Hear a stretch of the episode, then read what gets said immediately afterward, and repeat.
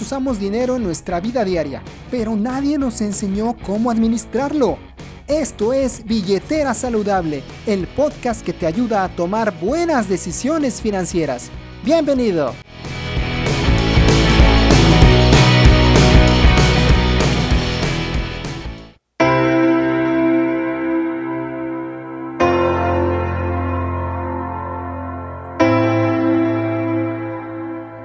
¿Qué tal amigos? ¿Cómo están? Bienvenidos a esta nueva emisión del podcast Billetera Saludable, el podcast que te ayuda a tomar buenas decisiones financieras. Este es el episodio 4 de la nueva temporada. Mi nombre es Pepe Sarabia y es para mí, por supuesto, un gusto poder saludarte nuevamente en esta emisión, en donde sea que nos estás escuchando. Recuerda que estamos en varias plataformas, en el canal de YouTube, también por Spotify, por Amazon Music, en Facebook, en Instagram. Bueno, tenemos varias plataformas y por supuesto, como siempre, te invito a que te pongas en contacto conmigo, a que podamos platicar e interactuar acerca de los temas que vayamos hablando en este podcast, donde el objetivo es entregarte información de valor para que tú mismo la puedas procesar, puedas generar tu propio criterio y entonces tomes mejores decisiones, principalmente en el tema financiero. Sin embargo, en estos primeros episodios, en esta nueva temporada, pues he decidido compartir contigo algunas de las experiencias de vida que he tenido. Lo mismo con el objetivo de simplemente aportar mi punto de vista, mi experiencia y que puedas tomar tal vez algo de lo que a mí me ha sucedido y cómo lo he resuelto para que puedas aplicar ciertas cosas que a ti te sirvan ya en tu propia vida, en el propio proceso que tú estés viviendo en este momento.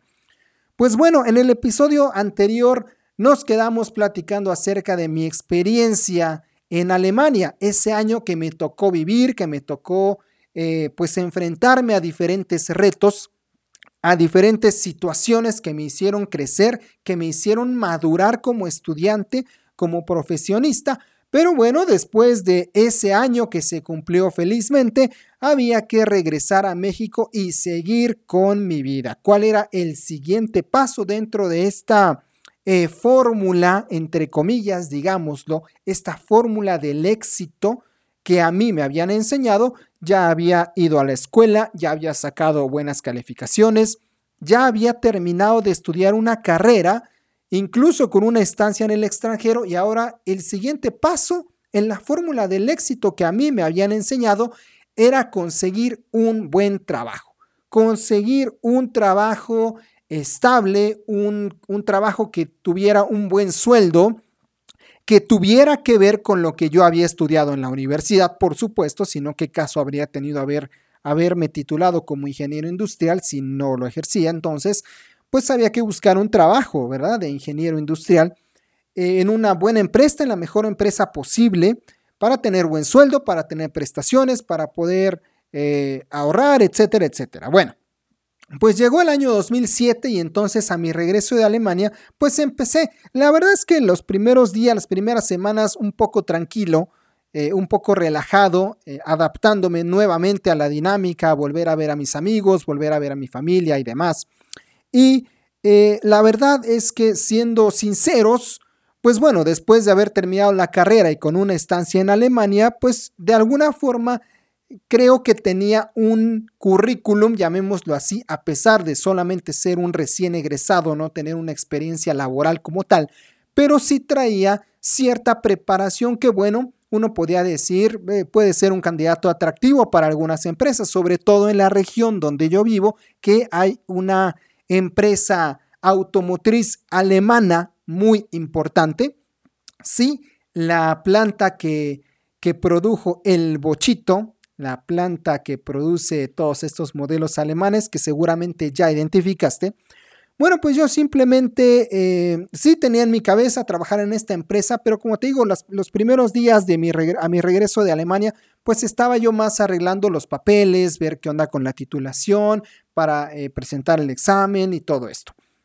Resulta que un buen día llegué a la escuela, llegué a la universidad, ni siquiera me arreglé, vamos, yo simplemente iba ya como un egresado eh, para hacer las revisiones de mi proyecto con con los sinodales para el examen profesional y pues andaba nada más por ahí deambuleando, me encontré a algunos amigos, iba yo ahí nada más vestido de pants, así con mis tenis, una playera cualquiera. Y mientras estaba yo en el edificio, de, en el edificio con otros compañeros, vi que algunos estaban muy bien arreglados, unos iban con traje, unos iban con su camisa, corbata, eh, bien peinados y algunas chicas también arregladas y todo esto. Y llamó la atención porque además eran muchos de ellos compañeros de mi generación. Se me hizo raro porque normalmente te arreglas así para presentar algo en alguna clase, pero ya ninguno de los que veía estaban en clases, ya todos estaban o terminando o preparando también sus, sus exámenes profesionales. Y, se me hizo eh, un poco curioso ver a demasiadas personas, demasiados compañeros así de arreglados. Eh, total que fui con uno de mis sinodales, vimos algunas revisiones ahí de mi, de mi proyecto, lo que tenía que entregar, eh, y empiezo a preguntar con mis compañeros, ¿qué pasa? ¿Por qué están todos tan arreglados? Pues resulta que ese día, ahí en la universidad, se estaba llevando a cabo un proceso de selección para poder participar en un programa que se llama Programa de Trainees.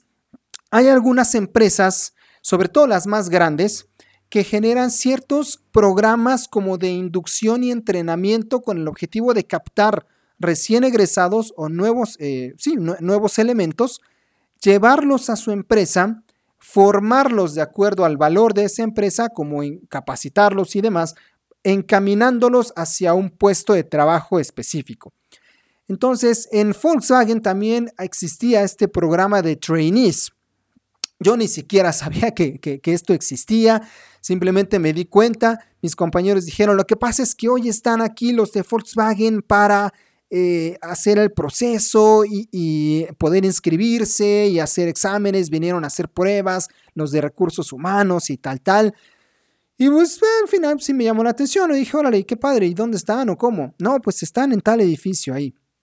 Pues ya fui, me acerqué, te digo, yo la verdad no estaba preparado, yo iba así nada más vestido con mi pants y mis tenis. Llegué, pregunté, oigan, aquí está lo del programa de trainees, ¿sí? ¿Te, te quieres eh, apuntar? Sí, como no, ah, pues pásale. Ya sabes, los exámenes típicos de recursos humanos, el cuestionario, las preguntas, los exámenes psicométricos, que pinta una persona y tal, tal, tal, todo esto que, que pasa mucho en los procesos de selección y ya. No hubo mayor entrevista, no hubo mayor, mayor eh, proceso y ya, hasta ahí quedó. Total que después de unos días eh, recibo pues una llamada de recursos humanos, ahora sí para hacer la entrevista ya en la planta, ahora sí ya me arreglé, ya fui bien vestido y todo.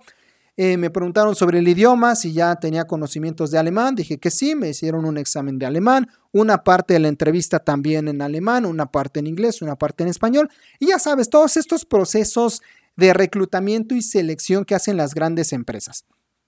Y pues fui pasando los filtros. Ya el siguiente filtro ya fue presentar algo que le llaman Assessment Center. Si tú, amigo de recursos humanos, que te dedicas a recursos humanos, me estás escuchando, discúlpame si es que utilizo mal alguno de tus términos, pero yo nada más así sabía que se conocía, un assessment. ¿Qué es esto? Pues que nos reunieron a todos los posibles candidatos para el programa de trainees en una locación específica, fue en un hotel de la ciudad.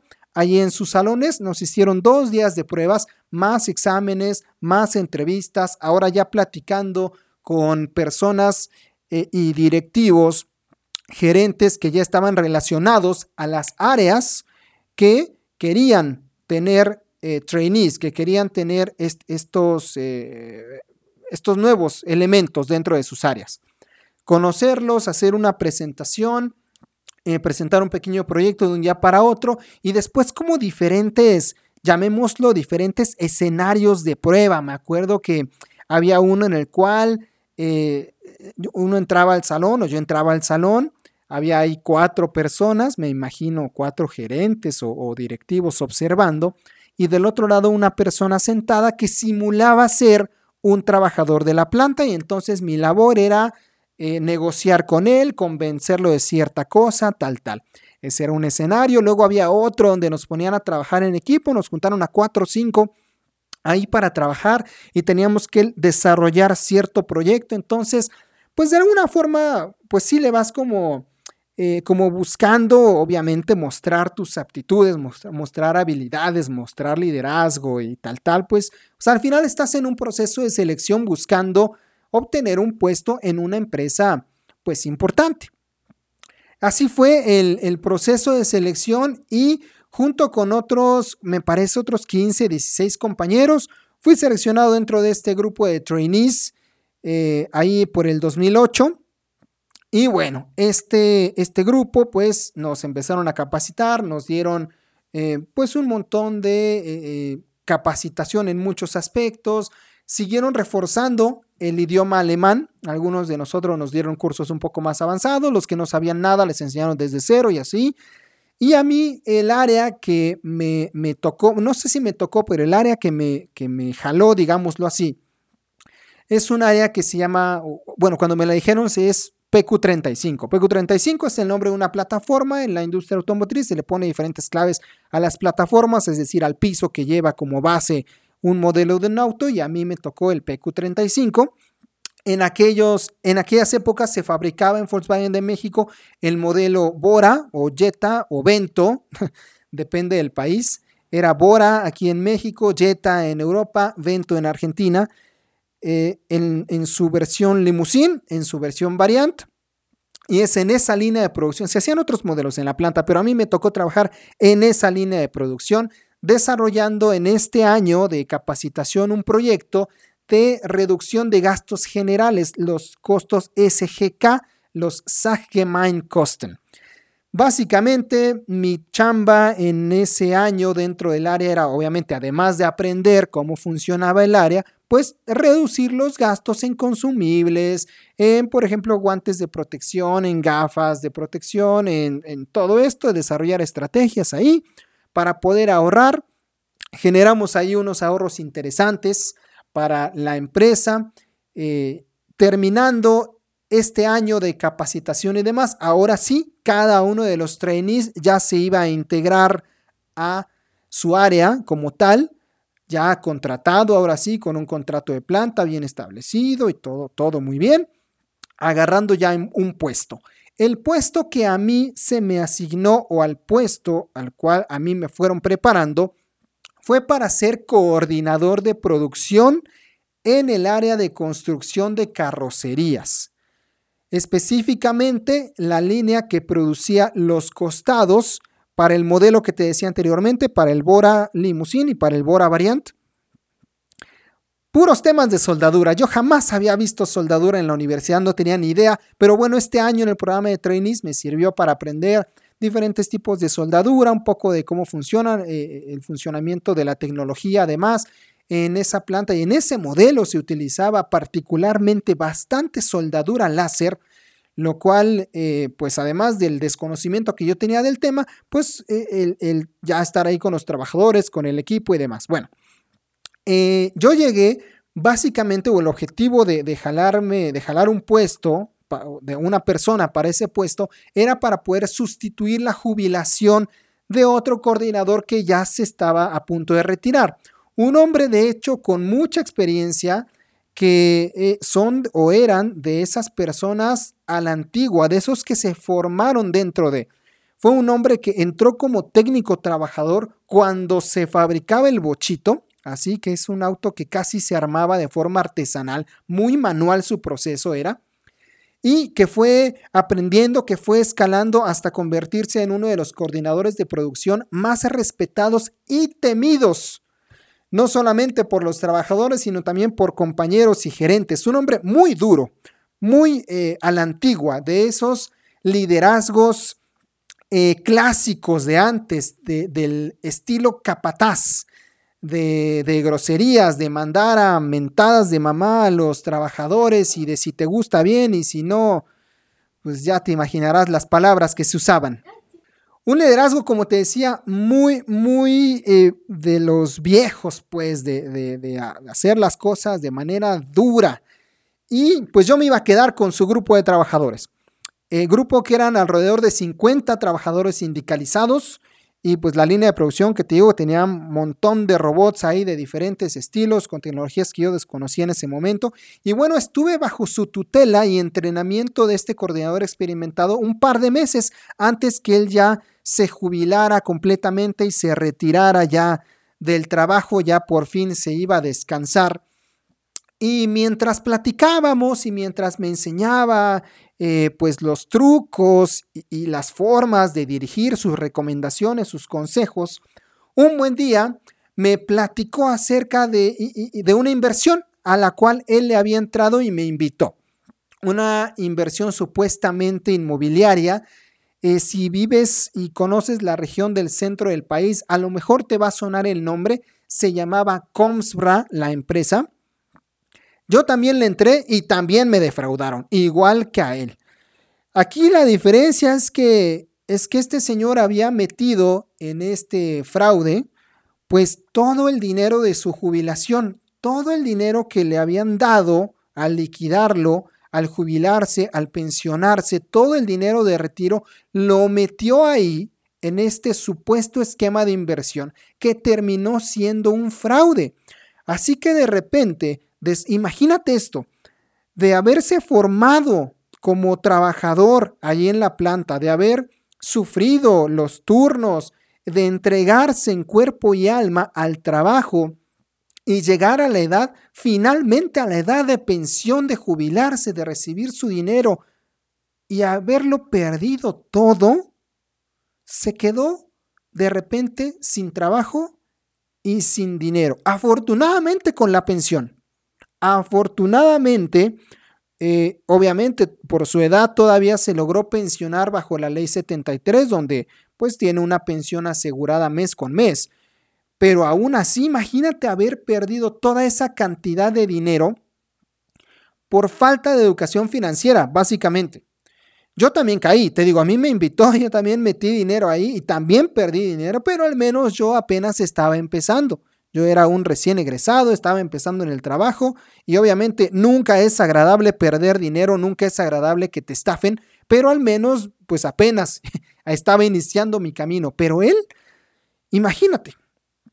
Bueno, ya más adelante esta situación y este caso terminaría siendo uno también de los de los factores y de los motivantes por los cuales después me dedicaría a esto de difundir educación financiera, de hablar acerca del dinero y de hablar acerca de cosas básicas del ahorro, de la protección, del dinero, de la inversión, pues porque al final sí es un problema grave el hecho que las personas no conozcamos cómo funciona el sistema financiero, cómo utilizar correctamente el dinero, incluso cómo, cómo distinguir un esquema fraudulento y mucha gente, así como mi colega, perdió tanto dinero eh, por no saber identificar un fraude, pues muchas personas caen en ese tipo de situaciones todo el tiempo.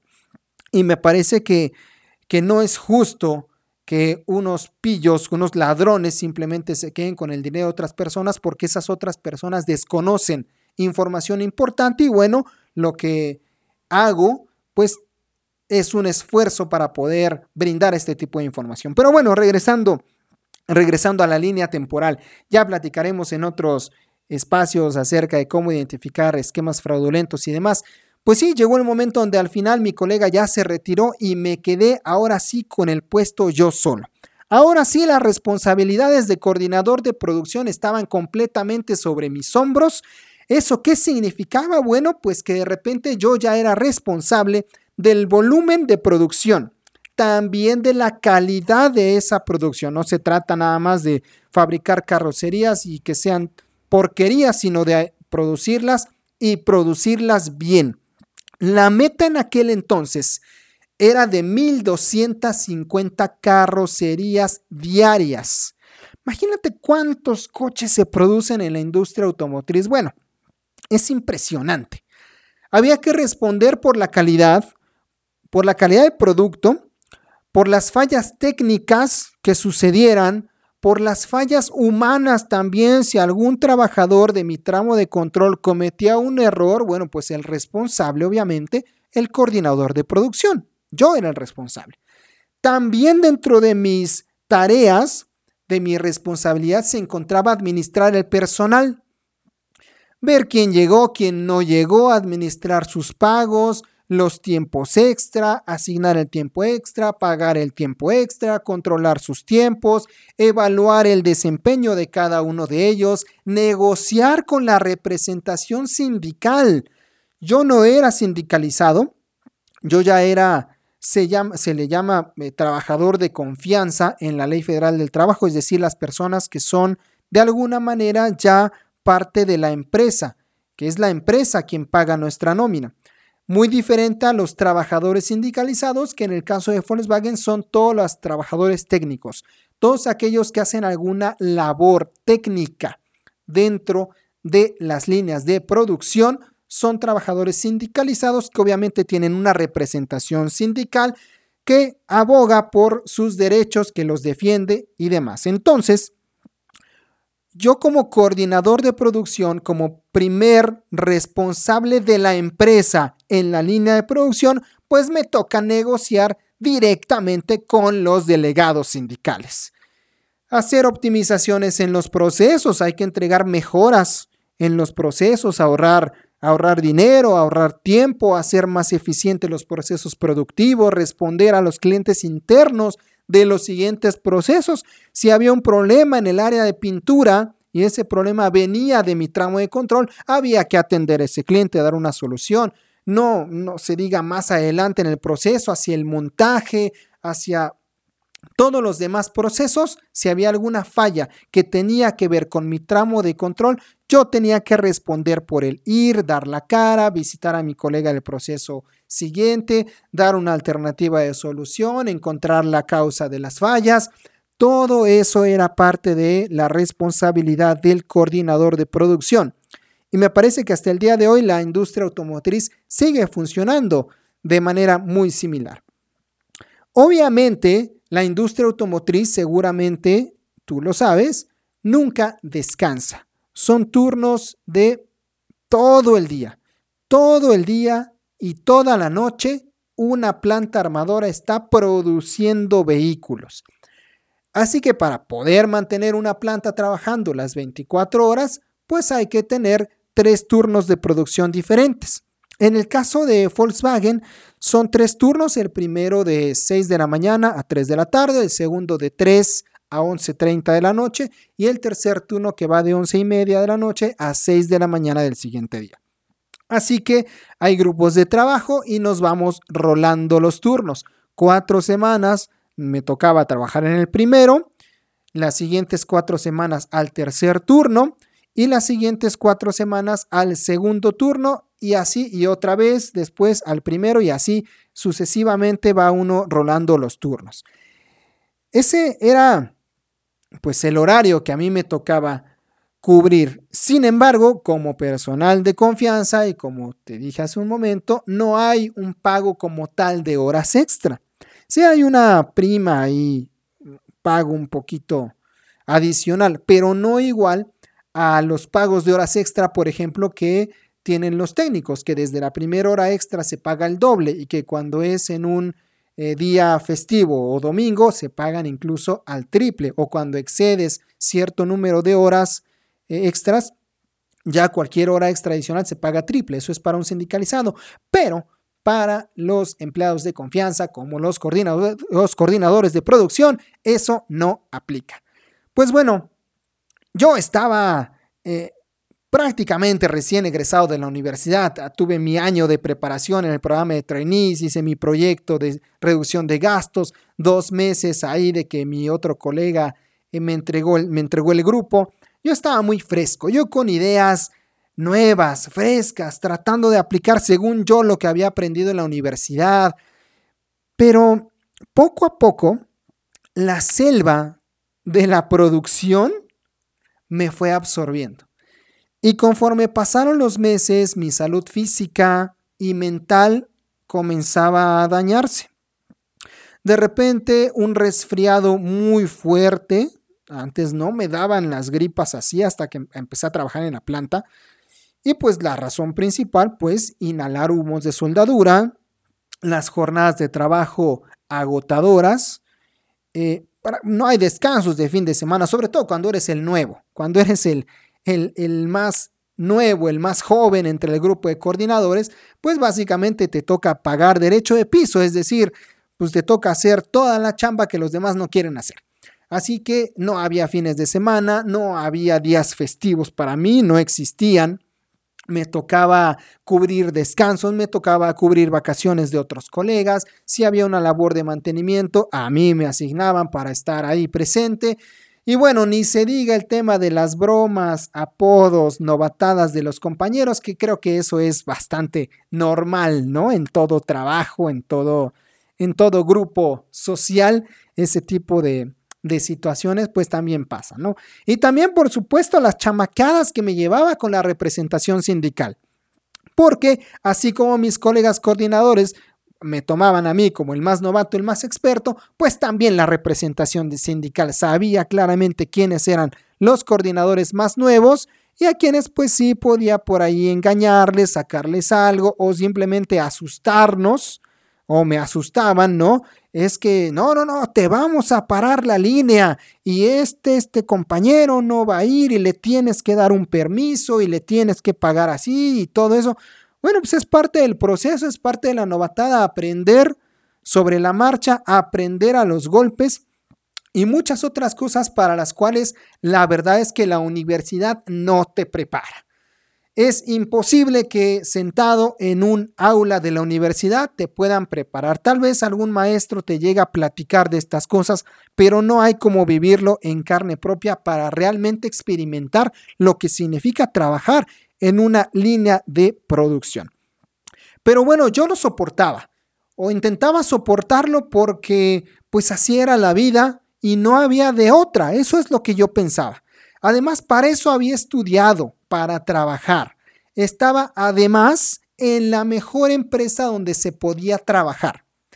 Al salir de la planta yo presumía mi chamarra con los logotipos ahí bordados de Volkswagen, mi auto nuevo, el estatus social que me daba entre mis compañeros decir que yo trabajaba en la planta, presumir ¿no? mi puesto en las espora muy esporádicas reuniones que llegaba a tener con mis amigos. Y sí, era ego, era, era presunción, era, pues sí, este estatus que te daba decir que trabajaba en Volkswagen, aunque pues sí me llevaba unas buenas friegas en ese empleo, ¿no? Ante los demás, ante los demás tenía una vida perfecta. Pero la realidad es que yo me estaba desmoronando por dentro. No me daba cuenta, simplemente yo creo que abogaba a, mi juventud, a la edad que tenía, a la energía para ir a trabajar y a este pensamiento de que pues al final a eso venimos, ¿no? A, estudiar, trabajar y que si yo no trabajaba, pues era como defraudar a, mi mamá o defraudar a mi familia o, o, el qué van a decir, ¿no? Si no trabajo. Entonces tenía un buen trabajo, tenía el trabajo de que muchos, muchos eh, otros ingenieros, muchas otras personas desearían tener. Y así me la pasé casi tres años, poco más de tres años.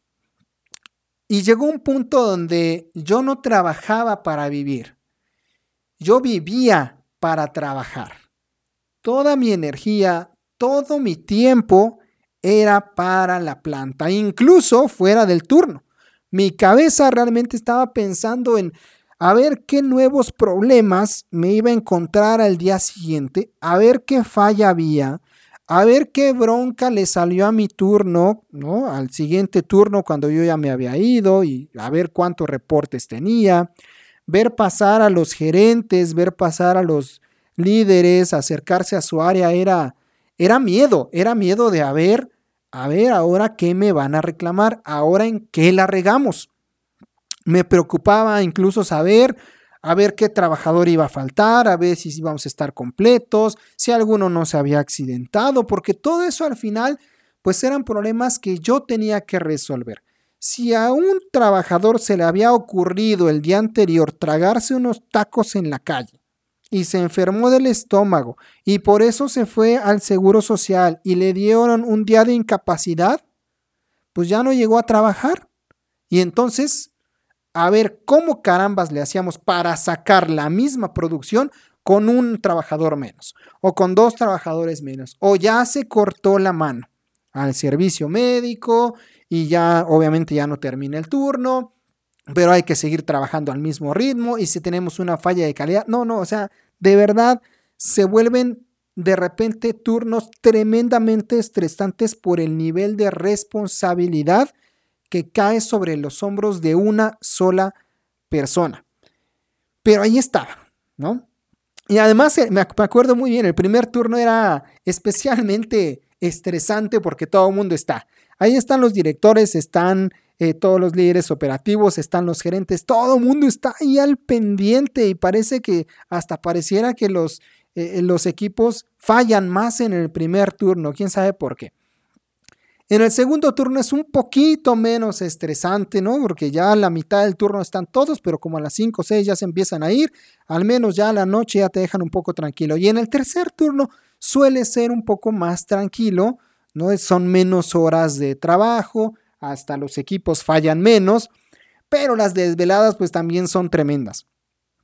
Y, me acuerdo muy bien que hubo un turno, estábamos en un segundo turno, eh, una pequeña anécdota ahí con uno de mis jefes. Estábamos en un segundo turno y de repente hubo una falla en mi tramo de control, una falla de equipo, la línea de producción se detuvo. Entonces ya hubo que traer a los de mantenimiento y ahí estaban parados y no quedaba la falla.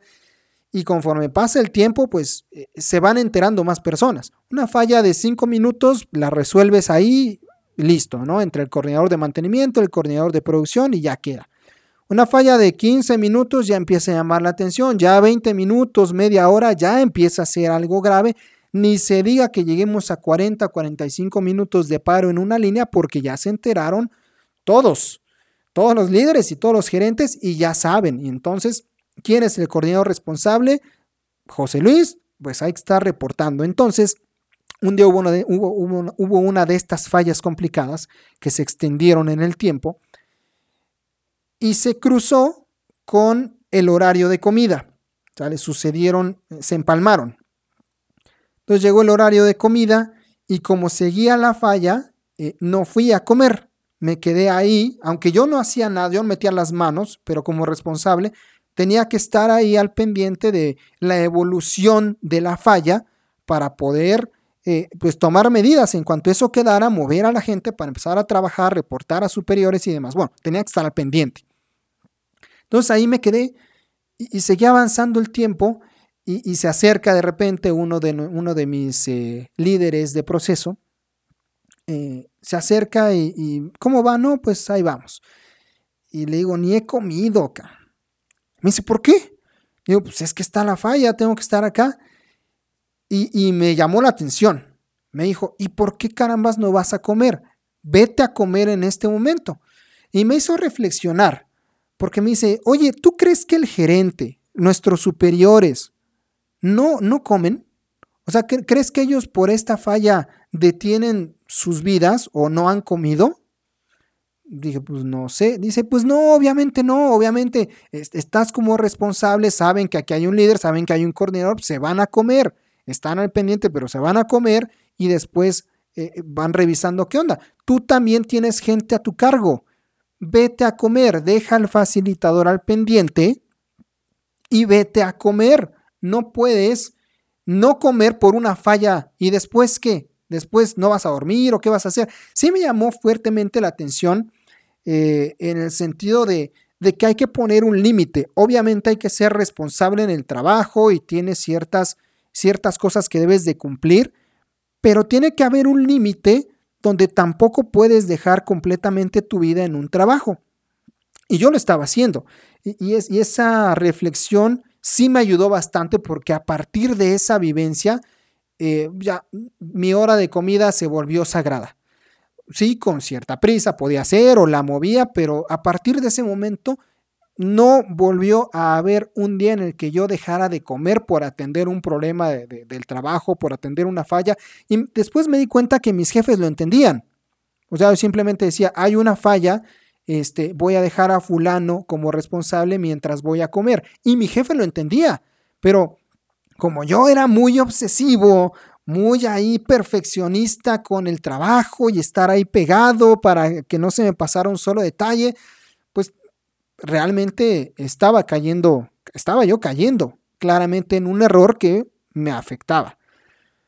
Y bueno, por otra parte también el manejo del personal fue todo un desafío. Ahí descubrí también algunas cosas interesantes. Después en el rollo financiero también una de mis responsabilidades eran los pagos de los trabajadores. Entonces cada semana, ellos cobran cada semana, cada semana llegaban sus recibos de pago físicamente impresos, llegaban a mi oficina, todos, y después pues nuestra labor era repartirlos.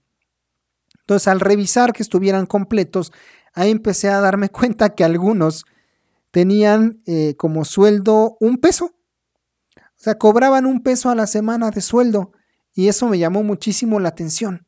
Que cómo, cómo es posible que cobren un peso, ¿por qué fulano cobra un peso?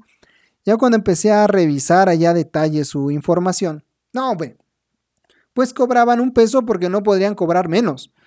Muchos de ellos tenían una o dos pensiones alimenticias. ¿Qué es esto? Que además de eh, tener a su esposa, pues tenían hijos con otra mujer. Y entonces la ley eh, protege mucho a, las concubinas y a los hijos, ¿no?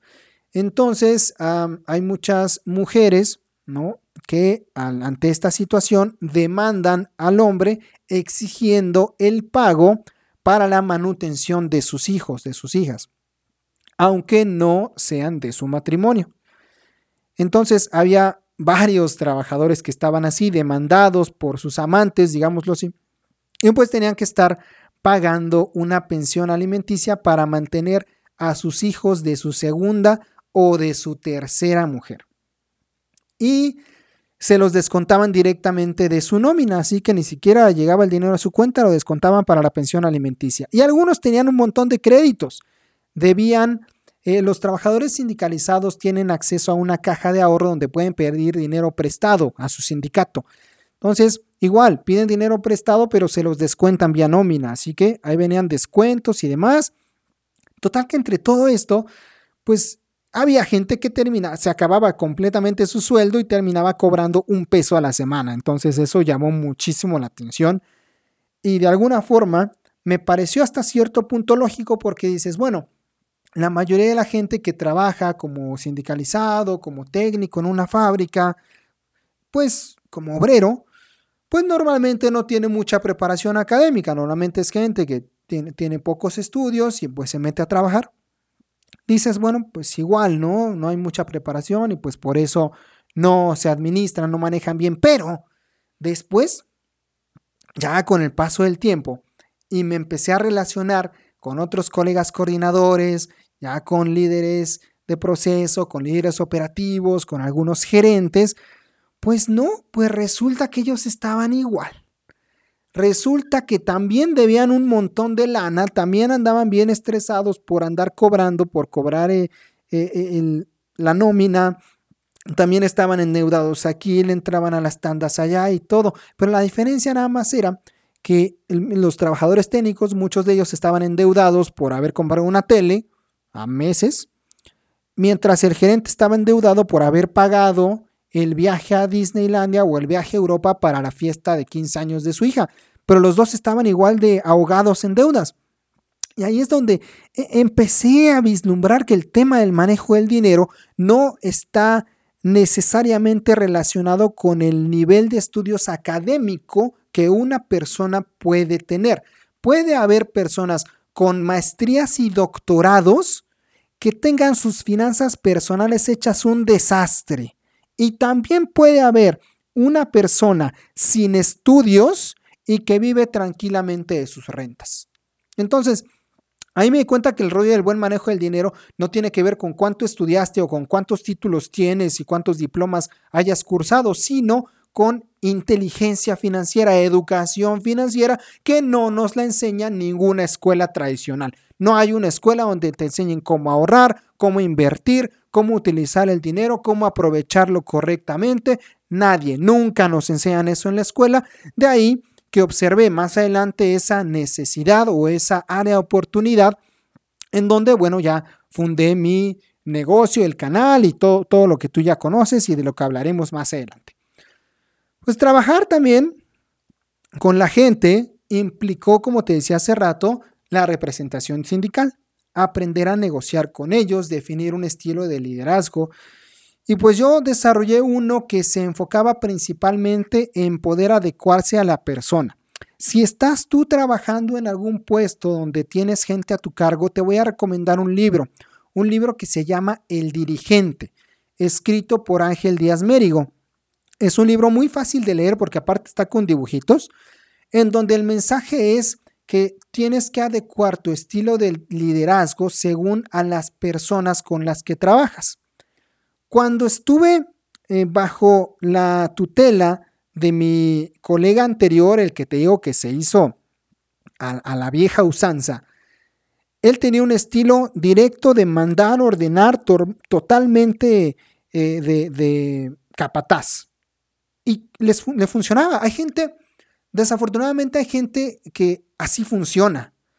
Y que cuando aparece un líder más flexible o con una capacidad de comunicación un poco más abierta, en lugar de aumentar su desempeño lo disminuye. Entonces, el arte de es, los líderes, en mi punto de vista, en áreas productivas, en líneas de producción como lo es la automotriz, está en saber identificar cómo dar indicaciones a las personas, a quienes hay que tratarlos de forma suave y a quienes van a entender a estilo capataz y así les gusta, así están acostumbrados y así dan su mejor rendimiento. Pues así fui desarrollando un poco mi estilo de dirección. De tal forma que para el año 2009 llegaron los, los preparativos ya, los trabajos para la fabricación de un nuevo modelo el Jetta Bicentenario, el Jetta A6. Y me tocó ser uno de los coordinadores que arrancara la producción en serie para este modelo.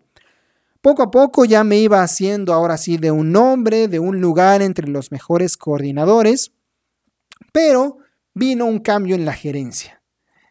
Y el nuevo gerente era un hombre muy duro, famoso entre los gerentes por sus métodos complicados de la vieja escuela y lo comprobé en carne propia.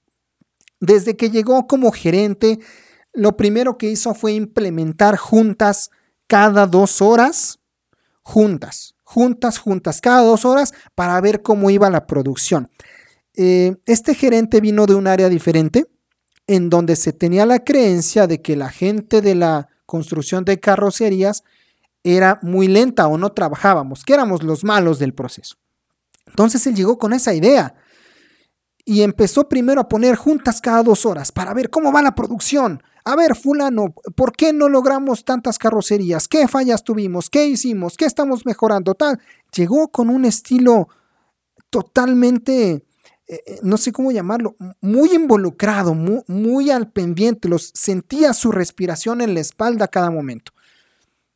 Después puso una junta todos los días a las seis y media de la mañana, donde se tenían que reunir todos los coordinadores del tercer turno y todos los coordinadores del primer turno, básicamente a escuchar cómo nos regañaba.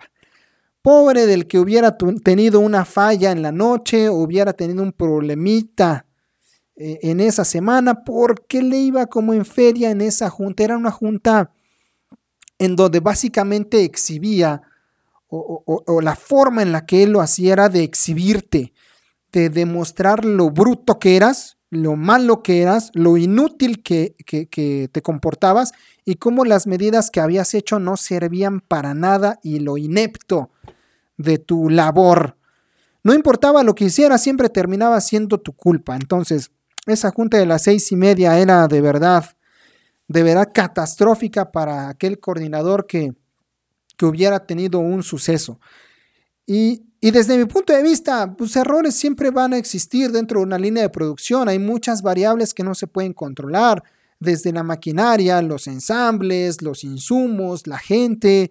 No hay un proceso de fabricación perfecto, al menos todavía no lo he conocido, que tenga cero fallas. Se busca eso, pero no hay uno que lo tenga. Entonces, pero, pero él llegó contigo con un estilo de, de mandar, de todos están mal, y, todo en esta área no sirve y hay que arreglarlo y, se arregla a través de exigir, a través de gritar, a través de mandar, a través de, de señalar los errores, etcétera, etcétera. Bueno. Entonces ahora cuando me tocaba en el tercer turno, que era el que me gustaba más o menos porque estaba más tranquilo, pues terminaba asistiendo a esta junta, a fuerza me tenía que quedar a esa junta, aunque yo no tuviera ningún tema, pero yo me tenía que quedar, había que estar presente en la junta de las seis y media, terminar saliendo siete y media de la mañana, a las ocho, imagínate, después de la desvelada, y en una de esas tantas juntas, uno de esos tantos, tantas mañanas, después de una junta, sí viví un evento eh, complicado. Salimos como a las 8 de la mañana, ya con el cansancio de, de varios días de estar trabajando y el traslado que yo hacía de la planta hacia mi casa, bueno, yo tomo una o tomaba una avenida que no tiene semáforos, estas avenidas anchas, grandes, donde van tres, cuatro carriles y eh, pues vas avanzando sin semáforos hasta que vas saliendo a las laterales conforme sea necesario. Bueno, salgo de la planta, me subo a mi, a mi auto, empiezo a manejar y en ese camino me empieza a dar mucho sueño, muchísimo sueño. Eh, me empiezo a sentir cómo se me, se me pesan los ojos eh, y, sin darme cuenta empiezo a quedarme dormido, empiezo a cabecear, empiezo a, a sentirme muy cansado eh, le subí el, volumen a la música, abrí las ventanas para que me entrara el aire frío, pero ni así. Y de repente eh, cerré los ojos y me quedé ligeramente dormido al volante. Eh, cuando desperté y reaccioné, pues obviamente te quedas dormido, no, sé alguna vez te ha pasado, la sensación es horrible cuando despiertas. Porque cuando me desperté, lo, primero que vi era la barra de contención ya, ya prácticamente junto al auto alcancé a despertar y, a volantear y regresar a mi carril con una sensación de, de susto y de miedo que, cada que la recuerdo es, es complicado, es difícil.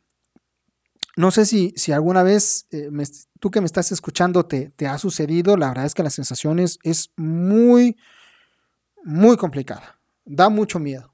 Da mucho miedo sentir que te hayas quedado dormido y, y, si no hubieras despertado en ese momento, ¿qué hubiera pasado? Chocas, te volteas, te llevas a alguien, te matas y, y todo se termina en, en unos segundos. Fue una, una, situación que me hizo reflexionar y, que me hizo pensar seriamente en qué carambas estaba haciendo con mi vida.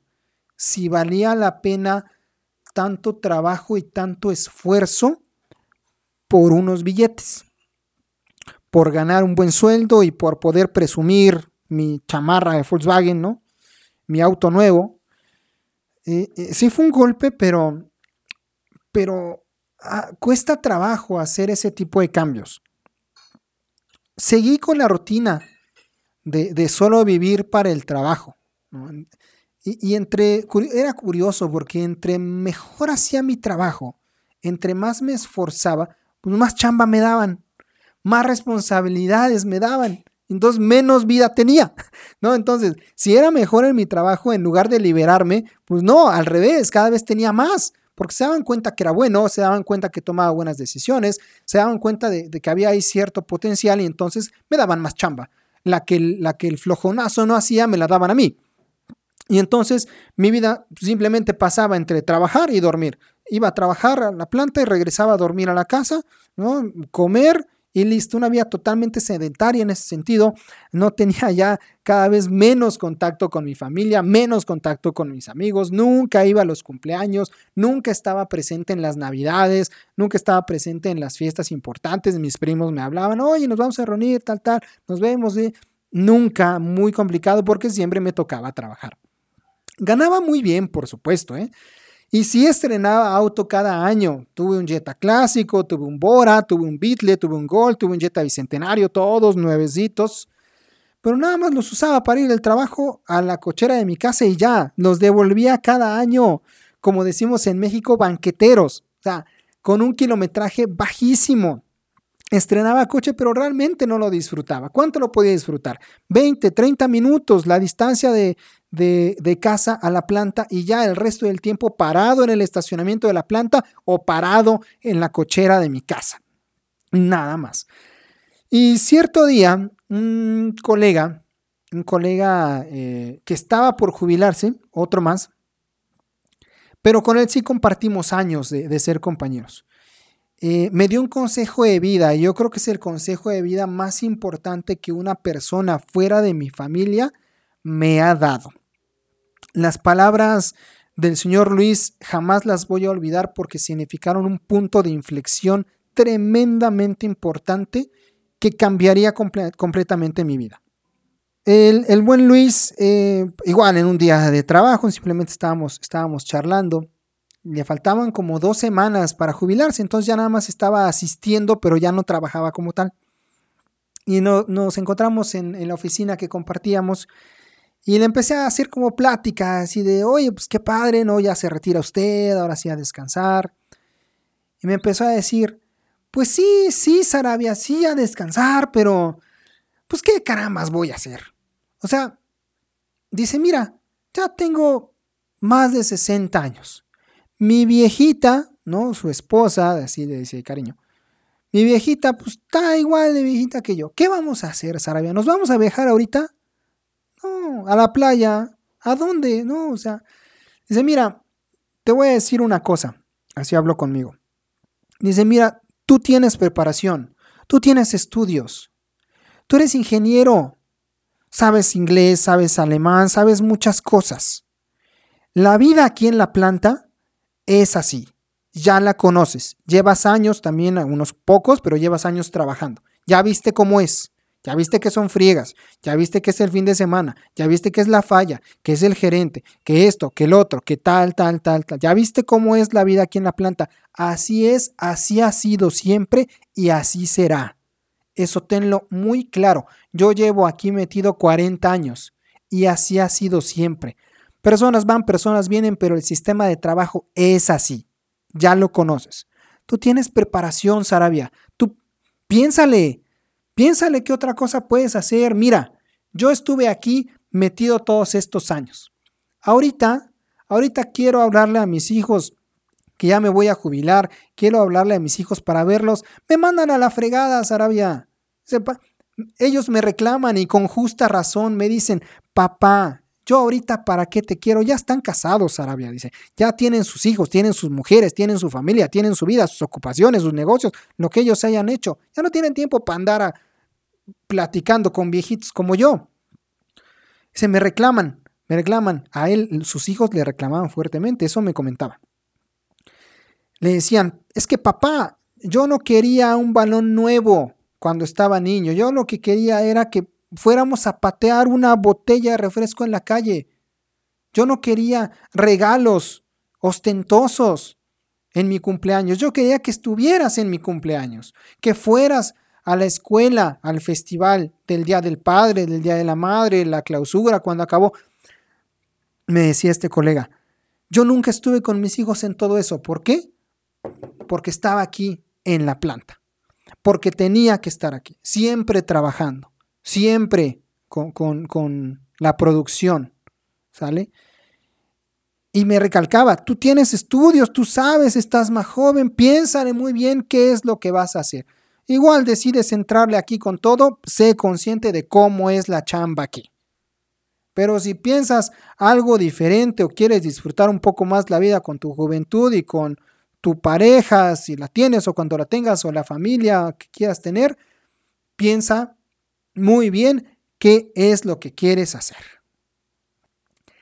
Es, esa fue una charla, eh, no, no sé cómo, cómo llamarla, ya te platiqué, yo nunca tuve una imagen paterna como tal en casa. Yo soy hijo único de, de madre soltera y mi mamá hizo la función de ambos y estoy, por supuesto, totalmente agradecido con, con el esfuerzo de ella pero al final nunca tuve una imagen masculina, digámoslo así, con quien hablar ciertos temas, pues de forma abierta, ¿no? De forma clara y directa, como, como lo hizo mi colega Luis en esa ocasión.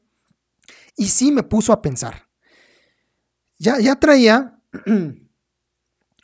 ya traía el cansancio que te he platicado, eh, la situación de quedarme dormido al volante, difícil, esto de las juntas en la mañana, ¿no? para los del tercero, los del primer turno, e, e, el, el ambiente asfixiante, por un lado la presión de producir, de producir con calidad, los gerentes, los líderes, y por otro lado, también la presión de los trabajadores, que tienes que jalarlos, que tienes que liderarlos, que si no les gusta algo ya se fueron a quejar con el sindicato y demás.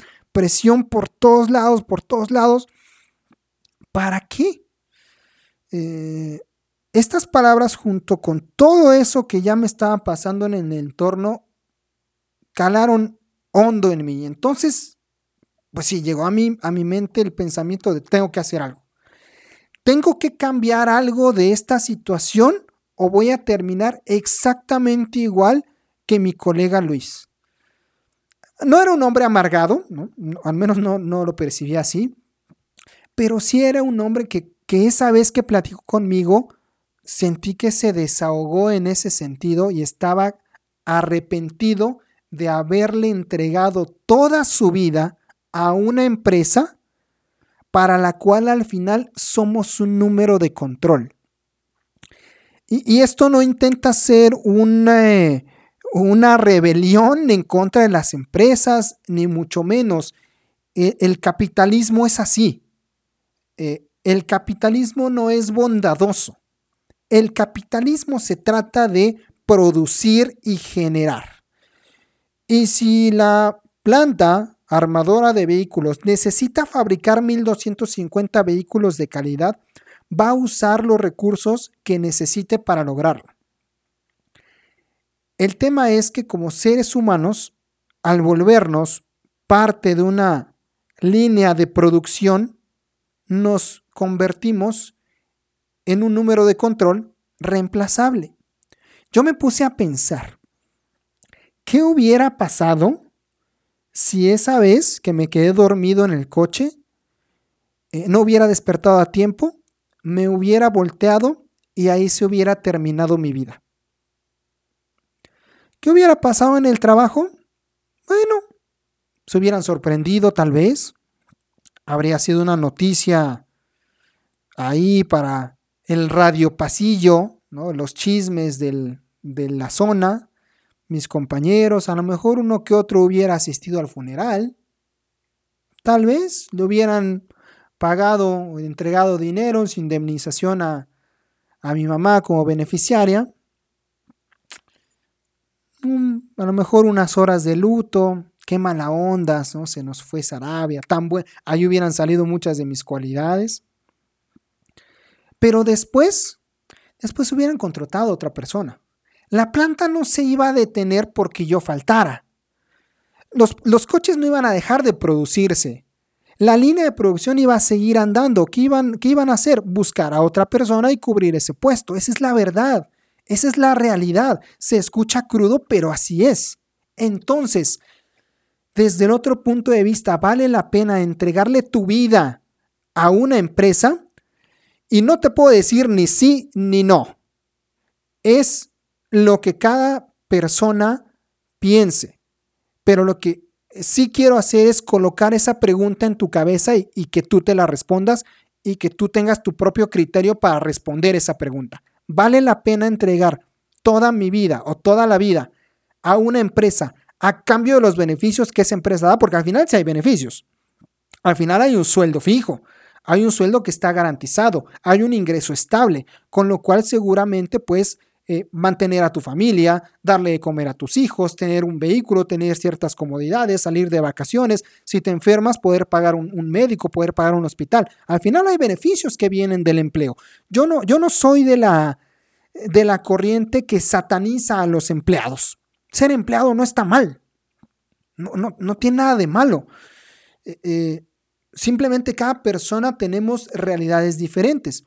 Y en ese momento, en mi realidad de ese momento, la respuesta fue no vale la pena para mí entregarle toda mi vida a una empresa, así me esté dando un montón de beneficios. Porque además ni estoy disfrutando los beneficios, se me está yendo la vida, se me está yendo mi juventud, mi salud, literalmente mi vida, la estoy poniendo en riesgo a cambio de mi sueldo. Debe haber otras formas de generar dinero que no implique regalarle mi vida por completo a una empresa.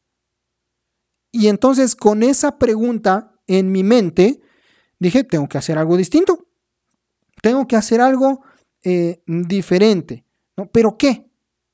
Diferente, pero ¿qué hago? Toda mi vida me habían enseñado que el camino para el éxito era estudiar, sacar buenas calificaciones, obtener una carrera y tener un trabajo estable. Ya lo tenía, había hecho todo eso y no era feliz, al contrario, cada día mi vida era más y más complicada. Sí, dinero en el banco, auto nuevo en la cochera, pero no estaba disfrutando de la vida. El trabajo me perseguía hasta en sueños, entonces algo tenía que hacer. Y de eso te voy a platicar en el siguiente episodio. ¿Cómo encontré una alternativa? ¿Qué hice para intentar salir de esa cárcel en la cual ya estaba totalmente atrapado? Atrapado, asfixiado, harto, muy cansado, pero donde había señales muy evidentes que algo tenía que cambiar. Y eso te lo platico, te lo voy a platicar en el próximo episodio. Mi nombre es Pepe Sarabia, te invito como siempre a que estemos en contacto en las redes sociales, en el Face, Cuo Pro Educación Financiera, en YouTube, los comentarios de los videos de YouTube, ya sabes, todo lo respondo, me encanta contestarlos ahí. Si no, también podemos platicar en Twitter, arroba pepe-sarabia. Recuerda activar notificaciones, recuerda activar las alertas del podcast para que no te pierdas los episodios que subimos cada semana. Muchísimas gracias por escucharme en esta emisión. Nos vemos en el próximo podcast. Hasta la próxima.